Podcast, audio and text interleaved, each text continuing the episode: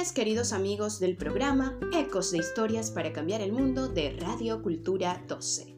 Les saluda con mucho cariño Mariana González de los cuentos de Marianita desde Tenerife, España. En el programa de hoy le regalamos una sonrisa a mi mami y a la mami de todos y a mí misma que también soy mami. Y lo voy a hacer compartiendo con ustedes el cuento Mamá Adivina de Yolanda de Sousa. Y dice así. Yo creo que mi mamá es adivina o tiene poderes, superpoderes. Cuando se me pierde algo, ella siempre lo encuentra. No sé cómo lo hace. Un día, mis amigos me esperaban para jugar fútbol. Querían que llevara mi pelota, pero hacía tiempo que no la veía. La busqué en el patio, la busqué en el lavadero y no la encontré. ¿Qué buscas, Enrique? preguntó mi mamá. Mi pelota de fútbol desapareció como si se lo hubiese tragado la tierra.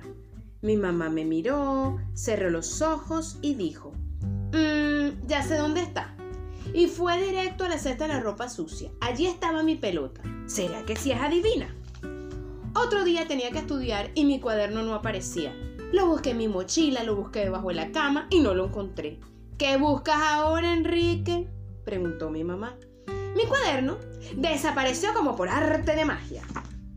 Mi mamá cerró los ojos, dijo, mmm, se acercó a mi habitación y como si tuviese rayos X, miró detrás del baúl, se agachó y ahí estaba mi cuaderno. ¿Será que si es adivina?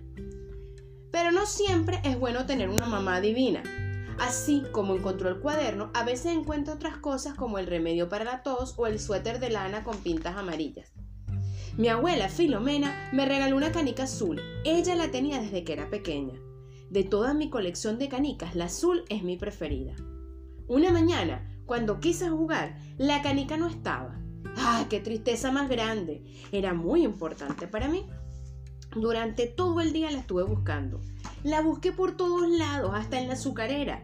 La busqué en la nevera, en la ducha, la busqué en el florero y no estaba por ninguna parte. Al final de la tarde, mi mamá bebió y me preguntó, ¿qué se te perdió ahora? Mi canica azul, dije.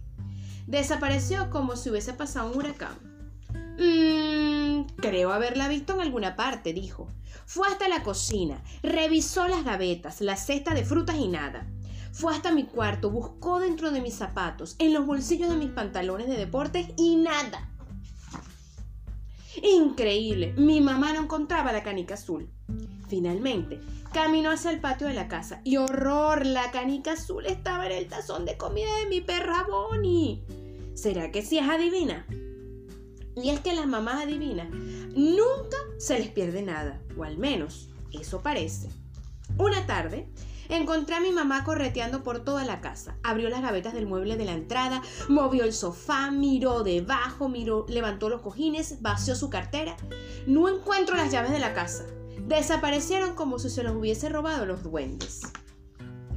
Pero, ma, si las dejaste pegadas en la cerradura, ¿será que yo también soy adivino?